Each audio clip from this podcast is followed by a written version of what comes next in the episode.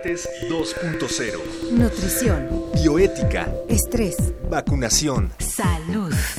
El Programa Universitario de Investigación en Salud y Radio UNAM presentan Hipócrates 2.0. Investigación y vanguardia en salud. Bienvenidos. Bienvenidos nuevamente a Hipócrates 2.0, un programa sobre medicina e investigación de vanguardia en salud, producido por Radio UNAM y el Programa Universitario de Investigación en Salud, el PUIS. Yo soy Omar López Vergara y estoy con el doctor Mauricio Rodríguez. ¿Cómo estás, Mau? Hola, ¿qué tal, Omar? Amigos del auditorio, muy buenas tardes. Bien, en esta ocasión vamos a hablar, como lo prometimos la vez pasada, sobre infarto cardíaco, este problema de salud pública que se vuelve pues la primera causa de muerte en México y en muchos países del mundo por eh, muchas razones, por estar correlacionado con obesidad, diabetes y para este efecto, para hablar sobre infarto eh, agudo al miocardio, que es el término correcto, hablaremos con el doctor Vicente Eduardo Ruiz Ruiz, que es cardiólogo del Centro Médico Nacional 20 de noviembre del ISTE. Así es, Omar, y pues agradecemos los contactos y todas las preguntas que han hecho nuestros amigos radioescuchas en los programas anteriores. Hemos tratado de atenderlas puntualmente todas y cada una. Ya saben que nos pueden contactar en Twitter, estamos como arroba radio UNAM y arroba puis-unam. En Facebook también estamos como Radio UNAM y UNAM Puis. Y tenemos dos correos electrónicos, radio arroba unam.mx y puis.unam.mx.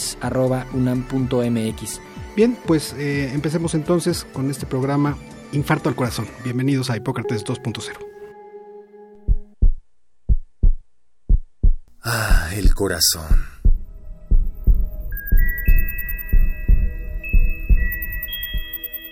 El corazón es una bomba muscular que mueve la sangre por el cuerpo para que puedan ocurrir las funciones básicas de la vida. El corazón comienza a funcionar desde la etapa embrionaria, en las primeras semanas de vida, y no se detiene hasta la muerte. Las enfermedades del corazón son la principal causa de muerte en adultos, tanto en México como en todo el mundo. Cada año se registran alrededor de 60.000 casos de infarto al corazón en personas mayores de 15 años, muchos de los cuales terminan en la muerte o en secuelas como la discapacidad, sin olvidar las pérdidas económicas y el sufrimiento del paciente y de sus familiares. ¿Y tú, sabes qué hábitos afectan el buen funcionamiento del corazón? Los hábitos que pueden afectar el funcionamiento de mi corazón, del corazón humano, eh, pues es la falta de ejercicio, una mala dieta, consumir muchas grasas. Pues fumar puede ser una, la mala alimentación, que no duermas bien, el estrés también es causante. Lo que afecta al corazón es eh, puede ser una mala alimentación, el consumir muchas grasas, ya que eh, el hecho de que esas grasas se puedan enfriar, por decirlo así, tapa tus arterias, entonces impide el paso de sangre y eso es lo que te afecta el corazón.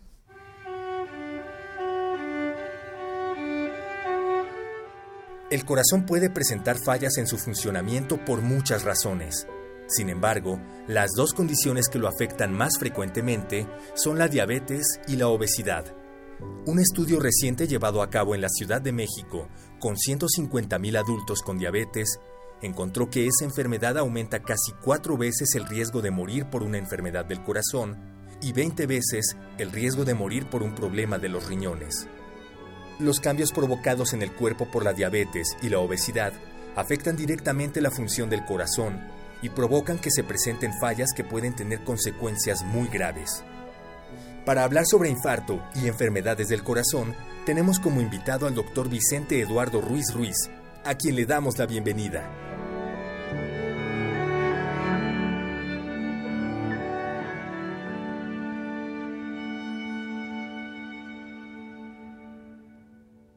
Regresamos, estamos en Hipócrates 2.0. Como les dijimos antes de la cápsula, estamos hoy con el doctor Vicente Ruiz, eh, especialista en cardiología, egresado de la Facultad de Medicina y pues actualmente trabaja en varias cosas en el Centro Médico Nacional 20 de noviembre todas relacionadas con, cardiología. Eh, lo invitamos para que nos ayude a comprender el tema tan complejo que es el, el, infarto. Vicente, muchísimas gracias por venir. Gracias Mauricio por la invitación. Es un placer estar aquí en el alma mater, como siempre.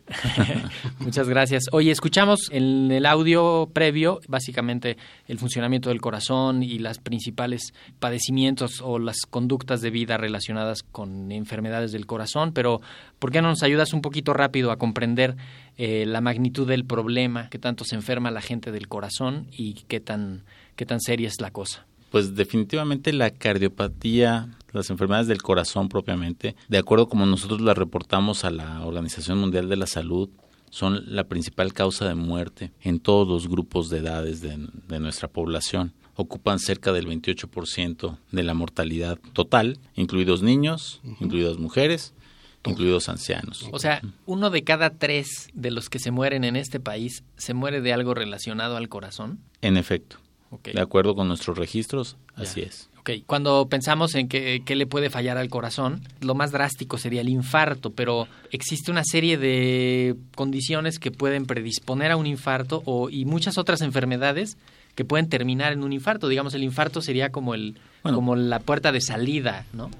El infarto a veces a nivel social pues termina siendo un término muy amplio médicamente el infarto es la evidencia de una muerte del tejido miocárdico, del tejido cardíaco. Y esta evidencia se hace correlacionándola sobre todo con los síntomas y con algunos datos clínicos propiamente relacionados a la falta de oxigenación del tejido, que eso lo conocemos nosotros como isquemia. Entonces, esta falta de oxigenación del tejido puede estar relacionada con cambios en el electrocardiograma, con elevación de algunos biomarcadores que nosotros utilizamos para detectar estas situaciones en el seguimiento hospitalario. Que son estudios de sangre, ¿no? Que son estudios de, sangre, propiamente. Que se ven en la sangre. Exactamente, que son estudios de sangre. Y la presencia de signos y síntomas característicos propiamente de esta falta de funcionamiento adecuado del corazón. ¿Cuál es el término adecuado? Porque oímos muchos, eh, es decir, oímos términos como infarto, le dio un ataque cardíaco, eh, tiene problemas de isquemia o... Eh, ¿Cómo se el le denomina? término adecuado sería infarto agudo del miocardio. Infarto agudo del miocardio, ok. Infarto en el aspecto de esta falta de, de oxigenación propiamente del tejido cardíaco. Agudo porque es súbito, porque tiene un tiempo relativamente corto de evolución. Y del miocardio porque el miocardio es propiamente el tejido cardíaco. Es el, músculo del corazón, que el corazón es un músculo que se está contrayendo siempre, ese sí no se puede detener. Sí, y de pronto le falta le falta un poquito de oxígeno porque no le llega bien la sangre a alguna zona y se muere esa zona de... Esa, va a morir. esa zona empieza a sufrir, se genera lo que nosotros conocemos como isquemia y si esa falta de irrigación se perpetúa, pues se genera un infarto. O sea, se genera la necrosis de ese tejido, la muerte celular. Y deja de funcionar. Y deja de funcionar, lógicamente. Creo que lo primero que se le ocurriría al auditorio preguntarle si estuviera aquí o si estuviera en contacto con nosotros directamente sería ¿y cómo se da uno cuenta? Es decir, porque normalmente pues uno ve pues las noticias o los programas o lee alguna cosa e inmediatamente piensa que pues un dolor del lado izquierdo significa pues un infarto agudo del miocardio, ahora que nos dice cuál es el término correcto, ¿no? Pero ¿cómo saber exactamente cuando uno está sufriendo eh, un evento de este tipo y qué hacer? Desafortunadamente el diagnóstico, o sea, el, llegar a identificar y caracterizar un infarto del miocardio no es una situación no es una situación sencilla, es, fácil, es un poquito complejo, porque se comparten muchos síntomas que pueden coexistir con otros problemas. Sin embargo, lo más característico es el dolor en el pecho hacia el lado izquierdo del tórax. Este dolor puede llegar a ser punzante, así como si algo nos estuviera picando, o puede llegar a ser opresivo, como si algo nos estuviera apretando. Muchos pacientes lo refieren como si alguien se les hubiera sentado en el pecho. La otra situación que es característica de este tipo de dolor es que es muy importante.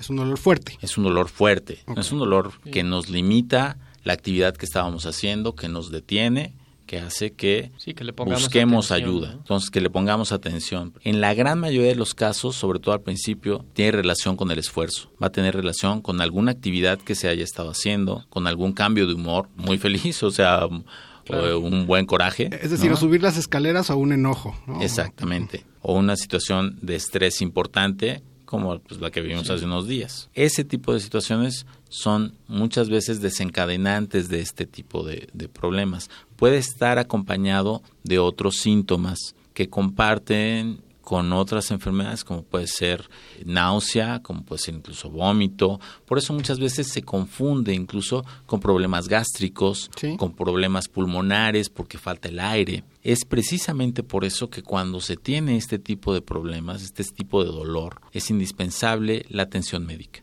Y se trata de un dolor muy fuerte, eso es importante recalcarlo. Yo no soy médico, soy psicólogo y veo pacientes pues que tienen ataques de pánico. Y entonces el ataque de pánico es frecuentemente relatar que pues alguien tiene taquicardia y que tiene como cierto eh, dolor del de lado izquierdo o que algo siente muy extraño, pero eso no es lo mismo, es decir, no es lo mismo sentir algo muy extraño que tener un dolor muy fuerte. Exacto, y generalmente estos ataques de pánico no están relacionados con un evento de esfuerzo previo. El paciente que tiene un ataque de pánico muchas veces pues pudo haber corrido 10 kilómetros en la mañana, no le pasó nada, pero en la tarde cuando se fue la luz de la casa, eh, se puso nervioso y entonces le viene esto, ¿no? Y si él está acostumbrado a hacer esfuerzo y no le pasa, no tiene dolor, no tiene molestias y le viene sin esfuerzo, pues es muy raro que se presente así. Bien, pues estamos en Hipócrates 2.0 con el doctor Vicente Eduardo Ruiz Ruiz, especialista en cardiología. Estamos hablando sobre infarto agudo al miocardio y regresamos en unos momentos. Una de las causas que provoca tanto la obesidad como la diabetes es llevar una vida sin actividad física y consumir más azúcar y grasa de la que el cuerpo requiere.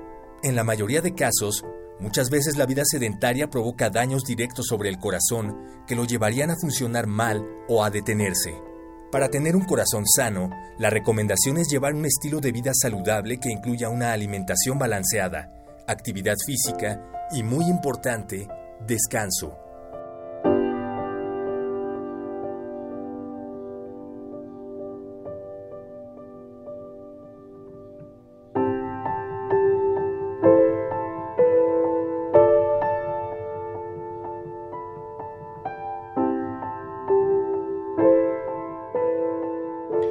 Regresamos, estamos en Hipócrates 2.0. Hoy platicamos con Vicente Ruiz sobre infarto al corazón y escuchamos justamente las condiciones que predisponen a problemas del corazón, o sea, qué enfermedades o qué condiciones de estilos de vida, de, de cosas clínicas hacen que falle el corazón.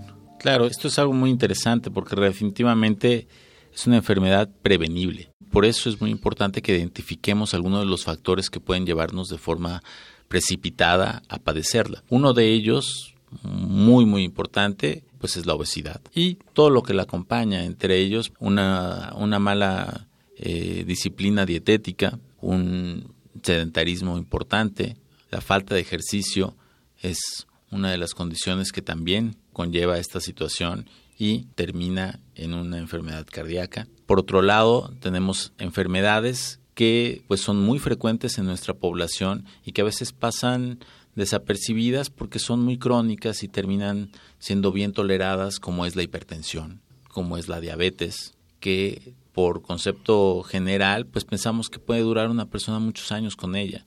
Sin embargo, la cúspide del mal manejo de estas enfermedades, pues es las, las enfermedades cardíacas. Pensando en las enfermedades individuales, ¿no? Pero si ya lo vas sumando, que seguramente hay claro. obesos, diabéticos, e hipertensos, se suman esos riesgos. Y una condición también que a veces olvidamos un poquito y que tiene mucho de, de elección propia es el tabaquismo.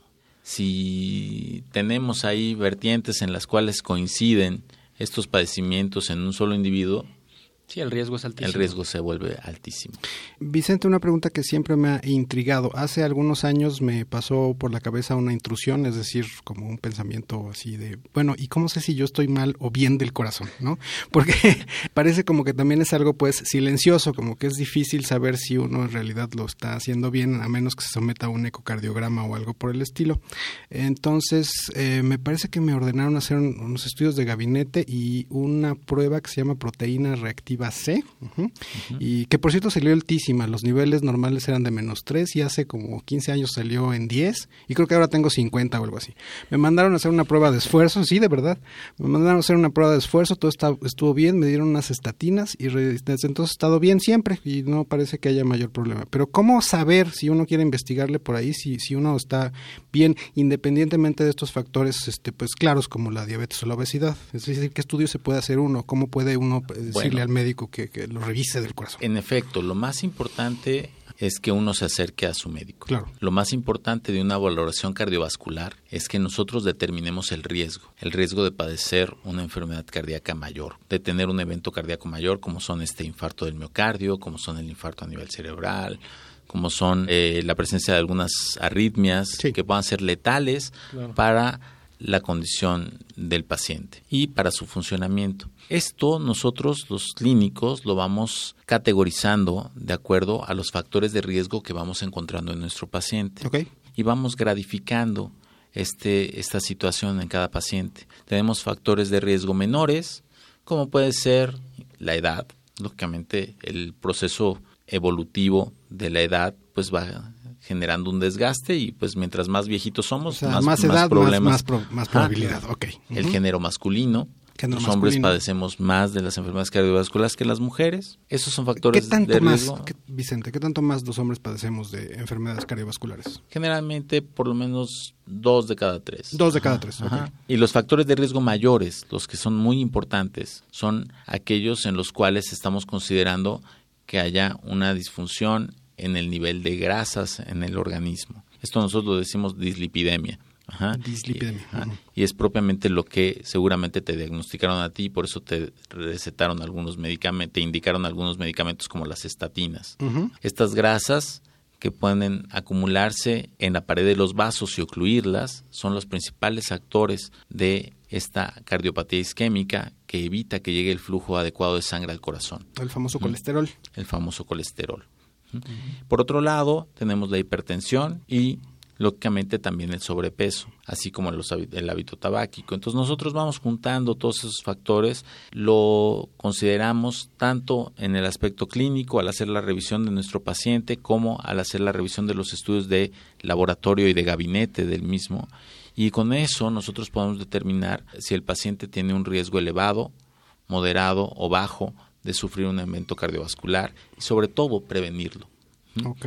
tratando los factores de forma específica. Oye, Vicente, tú eres coordinador de la clínica de insuficiencia cardíaca e hipertensión arterial en el, en el Centro Médico Nacional Sí, de hipertensión arterial pulmonar. Ajá, en- en un centro de referencia que es, digamos, un lugar muy especializado. Y creo que también es importante hacer la anotación de que desde el cualquier consultorio de una buena medicina general, de una buena medicina familiar, se deben de identificar los, los factores que van poniendo en riesgo y se tienen que tomar medidas para no tener que llegar con el cardiólogo, ¿no? Porque no alcanzarían los cardiólogos para tanta consulta No. que se necesita de, de este tipo y la prevención básica y la identificación básica de los riesgos tendría que estar ocurriendo en las unidades de medicina de primer contacto, de primer nivel, ¿no? que es la medicina general.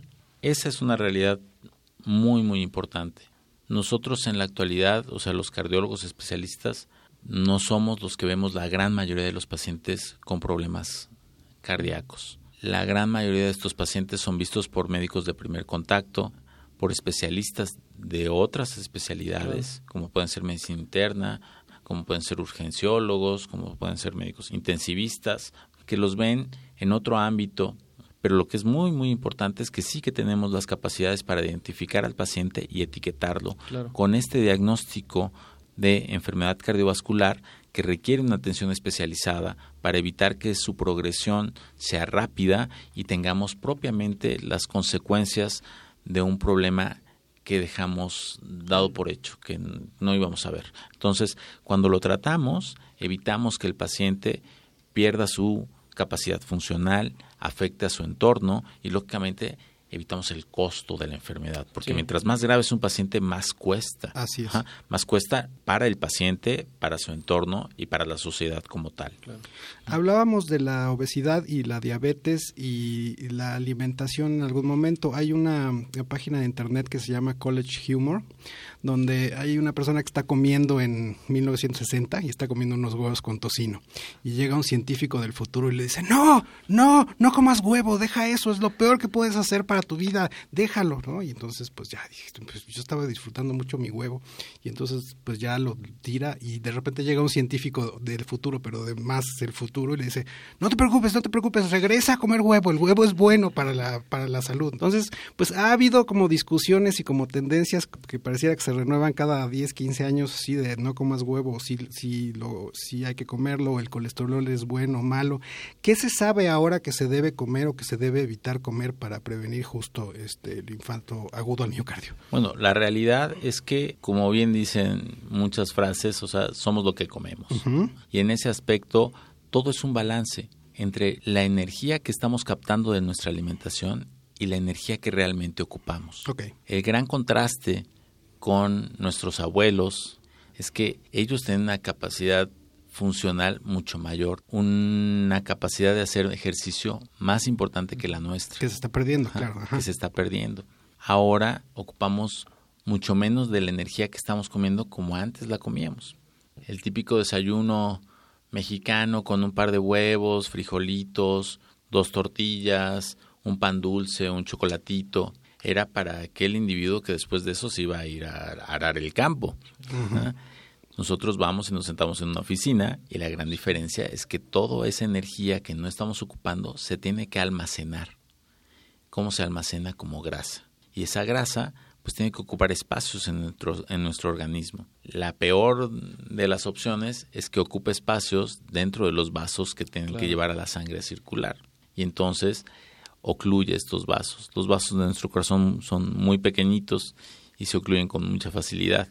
Y entonces, si no tenemos un buen equilibrio de lo que estamos haciendo con lo que estamos consumiendo, lo más seguro es que empecemos a tener problemas en ese depósito de, energía. Claro, y finalmente después de tantos años de investigación, ¿el huevo sí es malo? El huevo no es malo, lo que es malo son las porciones, las cantidades de huevo que comemos. Ah, ok. Nosotros la recomendación que hacemos a los pacientes que ya han tenido un infarto es que no coman más de dos yemas de, huevo a la semana. Más de dos yemas a la semana, ok.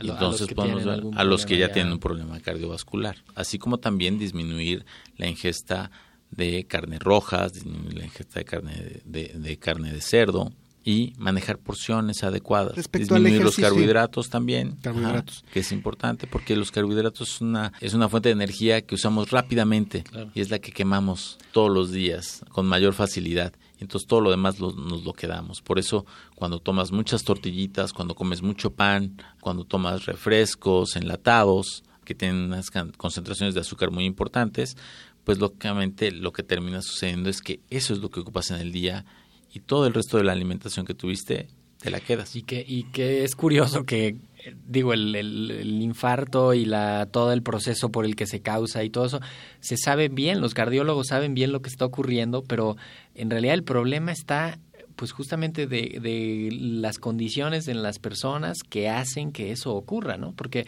no es tanto combatir la falta de oxígeno en el corazón, sino más bien es, pues coman bien, hagan ejercicio, descansen, este... Ni, siquiera bastante, Mauricio, porque platicábamos de que parece que haciendo ejercicio 30 minutos, eh, doctor Ruiz, 30 minutos tres veces a la semana, algo así.